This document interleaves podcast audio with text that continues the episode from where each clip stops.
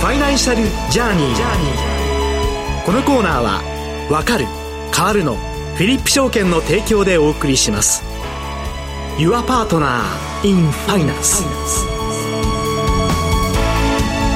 ここからはフィリップ証券リサーチ部長佐々木和弘さんとともにお送りしてまいります。スタジオにお越しいただきました佐々木さんおはようございます。おはようございます。よろしくお願いいたします。よろしくお願いしますえー、今日はシンガポール市場から見た ASEAN 情勢をテーマにお話を伺ってまいりますが、佐々木さん、7月27日以来のご登場でお久しぶりです。改めまして、いつもどのようなお仕事を佐々木さんされてらっしゃいますでしょうか？はい。えー、まあ、投資のアナリスト、ストラテジストとして、投資に関するレポートを作成しまして、はい、社内社内外に配信、発信することが主な仕事です。はい、特には個人投資家の皆様の間で、まあ、真の意味でグローバル投資が広まることを目指しまして、えー、まずは自らが率先してリサーチ対象をグローバルに拡大しております。米国株、日本株にとどまらず、フィリップ証券のグループの本拠地でありますシンガポールを含む ASEAN 株、そして香港株、コモディティ市場に至るまで対象を広げ、より広い視野、グローバル愛を持って個々の様々な相場を見ることを心がけております。そのような佐々木さんに今回ですね、シンガポール市場から見た ASEAN 情勢を伺うということですが、どんなお話でしょうか？はい。シンガポールはアジアの金融の中心地として、世界から富裕層や優秀な労働者の移民、移住を積極的に進めている国ですが、はい、実はシンガポール株式市場でもですね、うん、えー、このシンガポールの企業だけでなく、その周辺の ASEAN の国を代表するような企業も上場していまして、はい、シンガポールドルを通じて取引することができます。あそうなんですね。そのシンガポール上場の ASEAN 企業をいくつかご紹介いただけますか？はい。えー、まずですね、日本に近いところから、まあ、フィリピンですね。はい、こちらのエンペラドールという蒸留酒などアルコール飲料の会社があります。はい、これはもうブランデーでも世界首位の会社ですね。えーえー、同社のブランデーは、まあ、2から3ドルと、非常に安い価格で、このフィリピンの国民的、庶民的な、えー、アルコール飲料ということでありますが、はい、まあ一方ですね、えー、フィリピンといえば、まあ、スペインの植民地だった、まあ、つながりもあるということで、えー、このスペインを中心にですね、はい、アフリカなど海外市場への進出も積極的ということで、うん、欧州では比較的高級なウイスキーに注力しているということであります。はい、で、このフィリピンですね、あのまあ、政治の方で言いますと、2022年の大統領選挙以降、前職のドゥテルテさんですね、を引き継いだボンボン・マルコス大統領の下で、ドゥテルテ氏とは異なって、まあ、米国との歩み寄りをですね、積極的、積極的に示すことで、政治が比較的安定しているというところでございます。他にはいかがですか？えー、まあ、同じこのアルコール飲料がメインの会社ですけれども、えー、まあ、タイのですね、タイビバレッジという会社があります。はい、この会社は、ビールの主なブランドがゾウさん、エレファントを意味するこのチャーンビール。はい。ということでありまして、これはもうタイを代表するビールの銘柄です。シンハートとも有名ですよね。そうですね。このノンアルコール清涼飲料もでもですね、はい、えー、このいろんな甘い味がついたお茶ですね、えー、の飲料で、この日本語のこの美味しいという言葉をそのまま使った美味しいという飲み物が、タイのセブンイレブンなどですね、コンビニでもよく売れています。はいタイの人たちはみんなこのいろんな甘みがついた美味しいをこうストローでですね、飲みながら歩いているといった光景がよく見受けられます。あの、日本茶売ってますけど、ウーロン茶、紅茶なども全部甘いんですよね。そうですね。ええー、佐々木さんも召し上がったこと、美味しい、おありですか？はい、えー、何度かいただきました。じゃあもう甘みには慣れてらっしゃるというところですね。はい、はい、そのタイですけれども。えー、タイはですね、えー、今年の5月に、まあ、総選挙が行われまして、はいこの選挙で第一党となってですね、若い人に大変な人気だったこの革新系の前進党というのがあるんですが、はい、結局政権を担えずにこの紆余曲折がありながらも、9月にこの対貢献党のですね、セタ首相による連立政権が発足しました。はい。えー、デジタル通貨の給付など、経済政策にも注力しており、経済重視の政策を打ち出しています。はい、そしてこの対貢献党といいますと、タクシン元首相が結成した党でありまして、えー、タクシン氏と言いますとですね、日本で言えば、まあ、昔、まあ、かなり昔でありますけど、えー、田中角栄さんのようなですね、地方を中心に大変人気があった政治家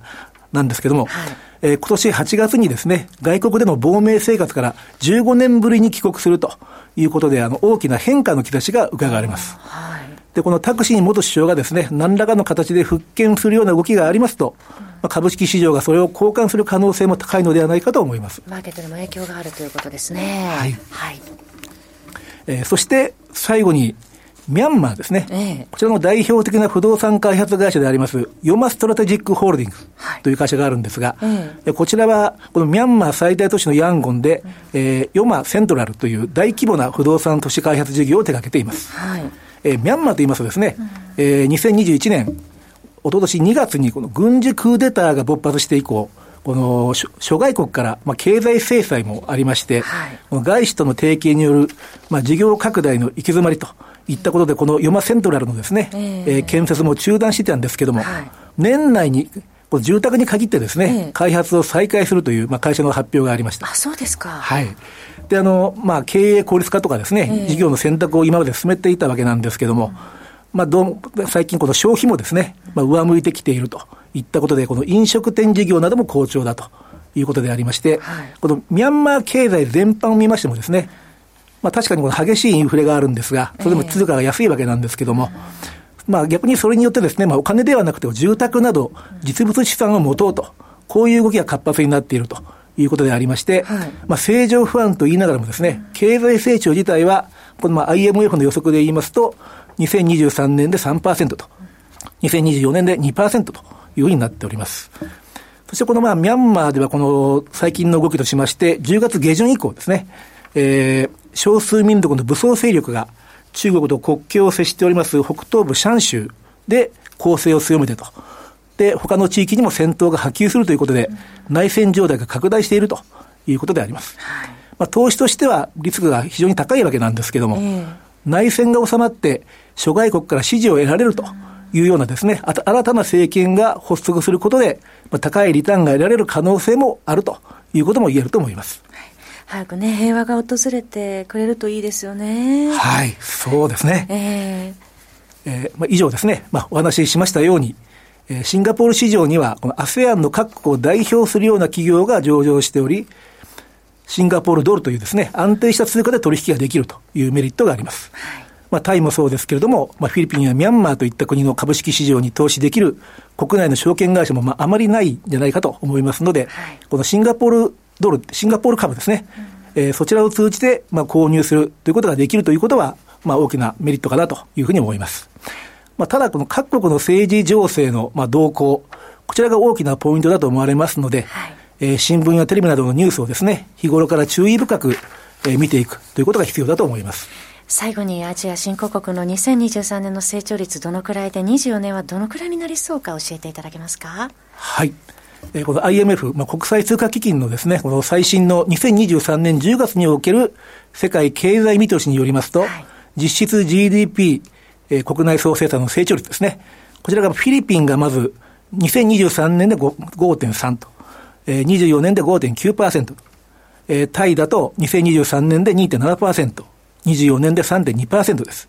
まあ、その他で言いますと、まあ、インドネシアが2023年、24年ともに5%と、はい、マレーシアが2023年で4.0%と、24年が4.3%ということでありまして、あとまあベトナムがですね、2023年4.7%、24年5.8%です。これはあの中国と比べますと、まあ、中国が2023年5%、で、2024年が4.2%ということになっておりますので、特にこの2024年については、えー、先ほどのですね、大半の国が、まあ、中国を上回る見通しだということですので、まあ、来年に向けまして、中国市場から ASEAN 市場へのですね、資金シフトが起きる可能性もあるのではないかと思います。注目ですね。はい。フィリップ証券では、佐々木さんの投資戦略レポートのほかに、シンガポール株のレポートなども読むことができるんですよね。はい。えー、この弊社のですね、ウェブサイトで、えー、フィリップシンガポールなど、まあ、現地のアナリストのレポートを、まあ、翻訳したものが閲覧できるほか、えー、楽天証券のですね、情報サイトの、まあ、投資ルというのがあるんですけども、そちらにも、ASEAN の個別株レポートを提供しております。はい、これもぜひ目を通していただきたいと思います。佐々木さんどうもありがとうございました。ありがとうございました。ここでフィリップ証券からのお知らせです。フィリップ証券ではお客様第一主義、ネット取引が苦手なお客様には営業スタッフによる対面での取引が可能です。日本株や米国株はもちろん、シンガポール株などのアジア株式、外債や死亡投信など幅広い金融商品を取り扱っています。どれを選んだらいいかわからないという方にも、お客様からしっかりとお話を伺いながら、経験豊富な営業スタッフが資産運用のみならず、相続手続きなどお客様のライフステージによりと沿った商品をご紹介しています。またすでにお取引に慣れている方には、投資の判断に役立つホットなマーケット情報をお伝えし、お客様のお考え、ご意向に添える証券会社を目指しています。ここがわからない、こんな商品はないのか、そんな時はぜひ、フィリップ証券の営業スタッフにお気軽にご連絡ください。お客様お一人お一人のご希望に沿ったサポートを提供してまいります。フィリップ証券、ユアパートナー、インファイナンス。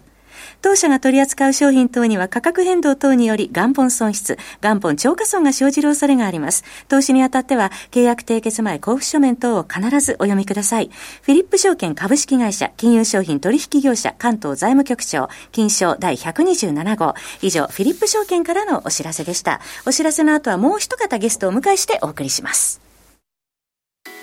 フィリップ証券は、わかる変わるをブランドコンセプトに、投資のことがわかる分かって参加する楽しさを皆様へお伝えしています。いつでもお客様の良きパートナーとして対面営業、オンライン、法人営業、上場支援などお客様に合ったご提案が可能です。多様な投資商品が登場する現代社会。投資がわかると意識が変わる。意識が変わると世界が変わる。Your Partner in Finance フィリップ証券。詳しくはファイナンシャルジャーニーコーナーサイトのバナーをクリック。当社が提供する金融商品は価格、金利水準、為替等の変動や発行者等の信用状況等の悪化等により投資元本以上の損失が生じる恐れがあるものを含みます。契約締結前交付書面または目論見書をよくご理解の上お取引ください。フィリップ証券株式会社金融商品取引業者関東財務局長金賞第127号。ここからは、アセンダント取締役、山中康二さんをスタジオにお迎えしてお送りします。山中さんおはようございます。おはようございます。よろしくお願いいたします。ますまず、本日前半は、金融詐欺被害が急増しているということでお話を伺います。はい。えー、まあこの数ヶ月本当急増しててですね、えー、今日もこちらスタジオに来る前に一件相談があったという感じでですね、えー、しかもまあ皆さん、あの、本当に投資の初心者の方が騙されてるということで、えー、まあちょっと注意喚起が必要かなと思ってお話しさせていただくんですけれども。どんな状況況なんでしょう。基本的にあの、普通だったら FX 証拠金入れて、それで取引を始めるんですけれども、えー、はい、はい、取引始めました。えー、あっという間に、下手すると1日とか、1週間、1ヶ月っていう本当に短期間で、入れた証拠金が全部なくなって、はい、おしまいっていうパターンなんですけど、えー、まあ、基本的にそもそも、その取引を行うときに、最近目立つのがですね、はい、自動売買のツールを使って取引させるっていうものがあるんですけど、はい、その自動売買のツール自体が、まあ、おそらく、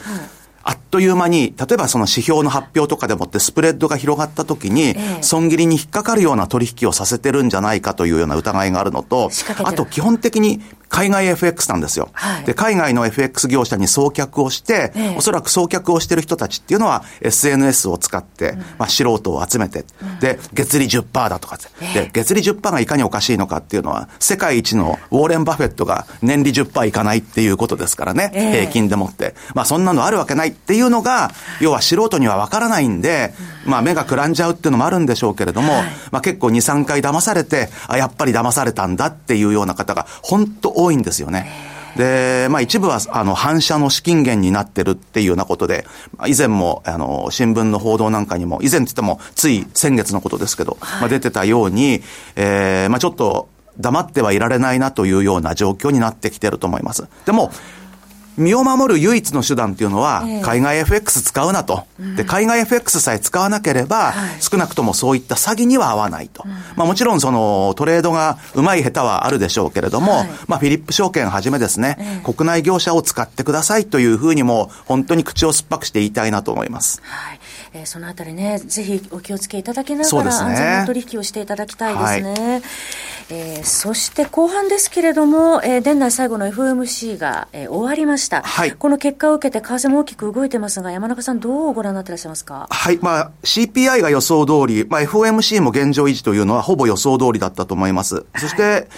まあ、もうターミナルレート、一番高いところに到達しているという市場のコンセンサスに、えー、まあ、FRB がちょっと寄せてきてるのかなっていうことで、はい、まあ、注目されてたのは、はい、まあ、ドットプロットチャート、2024年末の金利見通しがどうなのかということで、まあ、個人的には、おそらく6月の時点に戻すんじゃないかということで、はい、まあ、0.5%下方修正されるんじゃないかなと思ってたんですけども、えー、まあ、おそらくそれも市場の方は多くの人が思ってたと思います。で、実際に0.5%下方修正が入ったということで、えー、まあ、結果としては来年3回の利下げが行われるということになって、それを受けて長期金利がほぼ4%の大台に、えー、たどり着くぐらいですね、4.007まで下げてということで、はいはい、驚くべきことにニューヨークダウ史上最高値更新ということでですね、すね。え？っていう感じなんですけども。株高ドル安、そうなんです。まあ、素直にあの、まあ、金利の動きに反応して、はい、まあ、金利低下による、えー、株高、そして、えー、米ドルは下げているという状況なんですけど、はい、まあ日本、日本円に関しては、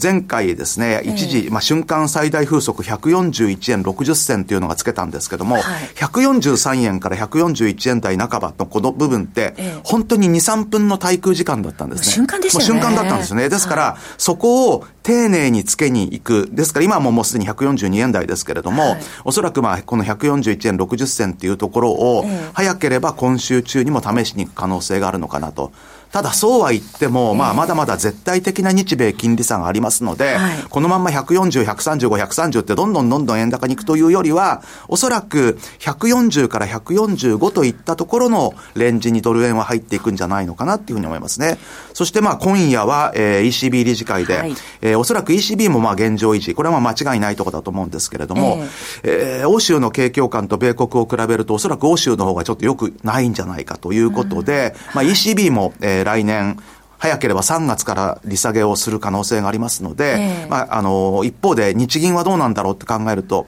えー、来週の会合ではまあ何もないんでしょうけれども、年明けて、はい、早ければ日銀もひょっとしたら3月ぐらいから、イールドカーブコントロールの撤廃であるとか、あるいはマイナス金利の解除とか、そういった動きが出てくるとなると、やはり中長期的に、今までもう円の一人負けでしたからね、2023年っていうのは。安ですよね。はい。まあ、それが修正される動きというのが、うん今後、えー、おそらくその3月よりも前の段階っていうことで、12月から2月ぐらいまで、すべての通貨に対して、まあ、円高の動きっていうのは見えてくるんじゃないかなっていうふうに思ってます。そうすると山中さん、まあ、この今後1か月、今日のところで140円のそうですね。あの、今後1か月の間に140円の大台トライもあるかもしれないけど、はい、ただ、そのまんまどんどんいくというよりは、一度大台を見て、まあ、ちょっとまあ、戻すようなっていう、そういう動きが繰り返されていくんじゃないかなっていうふうに思ってます。円キャリーの巻きそうですね。まあ、円キャリーはもうみんなやめようっていうか、うん、まあ、だいぶ縮小しようっていう動きですね。はい。えー、クロス円、まあ、ユーロも今日動動いてますけれどもね、154円台まで入ってきてますね、ミドルまで、ね、そうですね、はい、もうユーロ円も、まあ、あのそれこそ一時期2008年以来の高値つけましたけども、えー、まあ、ちょっと買いすぎちゃったのかなっていうところで、はい、まあ、それもやはり、えー、円買い戻しの修正がっていう動きが出やすいんじゃないでしょうか。じゃあ来年に向けて、もうだんだん150円遠くなってきてもう150円はもう、もう、今年の高値はもうあれが高値になっちゃったなっていうところじゃないですかね。はい。はい、そういう意味ではがちょっと見えやすくなってきてるってことでもあるということそうですね。まあ、あの、基本的には、えー、今までの円安に対する大きな修正が入りやすいと。えー、いうことで、まあ、日本人にとっていいんじゃないでしょうか、はい、そうですね、はい、海外もちょっとね行きやすくなる海外旅行行きやすくなるっていうのはいいと思いますね、はい、えー、山中さんどうもありがとうございました。今日はフィリップ証券リサーチ部長佐々木和弘さんそしてアセンダント取締役山中康さんとともにお送りしてまいりました。来年も山中さんよろしくお願いいたします。ファイナンシャルジャーニーこのコーナーは「わかる変わる」のフィリップ証券の提供でお送りしました。Your Partner in Finance